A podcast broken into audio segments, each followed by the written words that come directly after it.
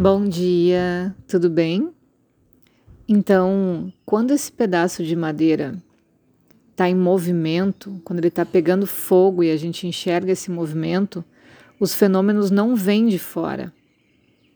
Da mesma forma que eles não vão para outro lugar quando acontece esse movimento, tudo fica concentrado na imagem direta, quando a gente fica olhando diretamente para esse pedaço de madeira pegando fogo. E quando esse pedaço de madeira para de pegar fogo, esses fenômenos não entram para dentro dele, simplesmente cessa essa visão do movimento. Porque esse movimento não é o seu upadana, a sua causa material. Ele acontece porque está pegando fogo e é uma ilusão que a gente fica olhando para esse fogo e parece que ele está se movimentando. Parece que o pedaço de madeira está se movimentando. Com isso, a gente aprende que a origem, bem como o desaparecimento dos fenômenos sendo bastante inexplicáveis, os próprios fenômenos devem ser falsos. Então, esse próprio movimento, na realidade, ele não existe. E passar por essa experiência, observar isso, é importante para a gente entender essa maia dos sentidos. Os fenômenos de estar reto, esse pedaço de madeira, ou de ficar se entortando, não são substâncias reais. Dessa mesma forma, os fenômenos de nascimento e morte associados à consciência não são reais. São aparências, assim como estar reto ou estar torto num pedaço de madeira. Quando a consciência está em movimento, através desses pensamentos da mente, os fenômenos não vêm de fora, porque não são substâncias impensáveis em relação a causa e efeito. Tudo que acontece à nossa volta existe uma causa de atração. Não se pode provar que, estando a consciência de algum modo em movimento, esses fenômenos de nascimento e morte venham de fora, porque não tem testemunho de consciência para esse efeito. Também a gente não pode sustentar que, sendo a consciência imutável, esses fenômenos tenham a sua existência em outro lugar, não havendo também nenhum testemunho de consciência para esse efeito. E também a gente não pode dizer que quando não está acontecendo o nascimento ou a morte, quando não estão acontecendo esses fenômenos, eles entraram para dentro da consciência. Porque nunca se pode sustentar que a consciência por si mesma seja a upadana ou a causa material desses fenômenos de nascimento e morte. Mas aí a gente pode perguntar: como é que eles se apresentam à consciência? E aprendendo então com esse pedaço de madeira, a gente descobre que eles são ilusórios.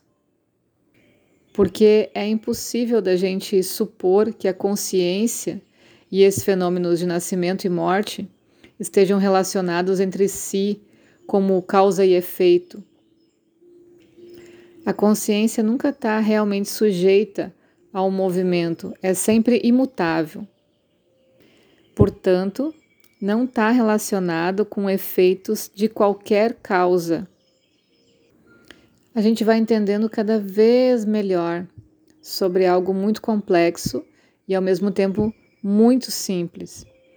Uma mera palavra às vezes dá origem a uma ideia, sem a realidade correspondente. Por exemplo, um homem tem chifre. Maia, que é a ilusão, produz o mesmo efeito. Assim quando a gente observa um malabarista fazendo suas peraltices, né? A gente vê o movimento dos objetos e os nossos sentidos criam um desenho com aquilo, criam uma outra realidade. Dessa forma, a ideia de Tudo que existe no mundo de dualidade surge pela palavra e por Maya. Porque tudo, além de Atma, é irreal. Assim como Maya também não é real, porque não há evidências para provar que ela seja real. A palavra também é irreal, existindo apenas no nome. E ao contrário, Atma é inacessível ao pensamento ou à fala, e portanto não depende deles para existir. Atma é autoconsciente, brilha por si mesmo e é independente de tudo. Aí tem uma frase que diz assim: velado pela palavra ilusão, nunca se vai pelas trevas ao santo lugar e removida a escuridão, o Uno só vê a unidade. Então, Maia é uma mera palavra, não tem nenhuma realidade correspondente. É um poder capaz de alcançar impossibilidades e é a causa de todo o universo que percebemos ao nosso redor pelos sentidos parece muito bom quando não examinado de perto. Aquele que está velado por essa maia é privado do conhecimento de que ele é a própria bem-aventurança. Em essência, a gente se vê em um ser limitado, embora sejamos realmente idêntico a Brahman infinito. Assim como um pote, quando está imerso na água, ele parece muito menor do que realmente é. Por causa dessa escuridão de Jnana, causado pela ilusão da palavra, a pessoa não reconhece o seu próprio Atma, bem-aventurado, sagrado, que permeia tudo. Assim como um homem que, embora tenha olhos e saiba tudo, não pode, quando está cercado por trevas densas, alcançar um lugar sagrado ou coisa situada tão perto, por exemplo. Quando essa escuridão de Ajnana é perfurada pela luz da sabedoria, que realiza a unidade do ego real com Brahman, então, imediatamente, todas as distinções, como o perceptor e o percebido, estão ausentes. O Jiva fica sozinho como o Atma, autoluminoso, e vê sua identidade com Brahman. Tudo o que a gente está falando hoje é o quanto a gente pode, com as palavras, imediatamente dar um comando para a mente e criar realidades que não existem, como o homem com chifre, né? E quantas vezes a gente pode afirmar isso com milhares de formas diferentes para que as pessoas acreditem nessa, nessa palavra.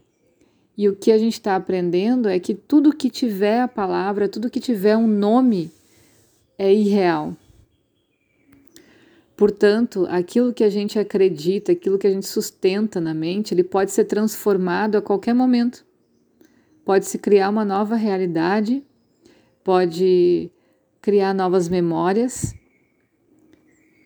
e a gente tem total poder para isso, a gente consegue fazer isso. É muito mais fácil quando a gente sai do meio da onde a gente está, convive com pessoas diferentes, lugares diferentes, aí a gente começa a criar uma nova realidade, baseado no que os nossos sentidos estão captando.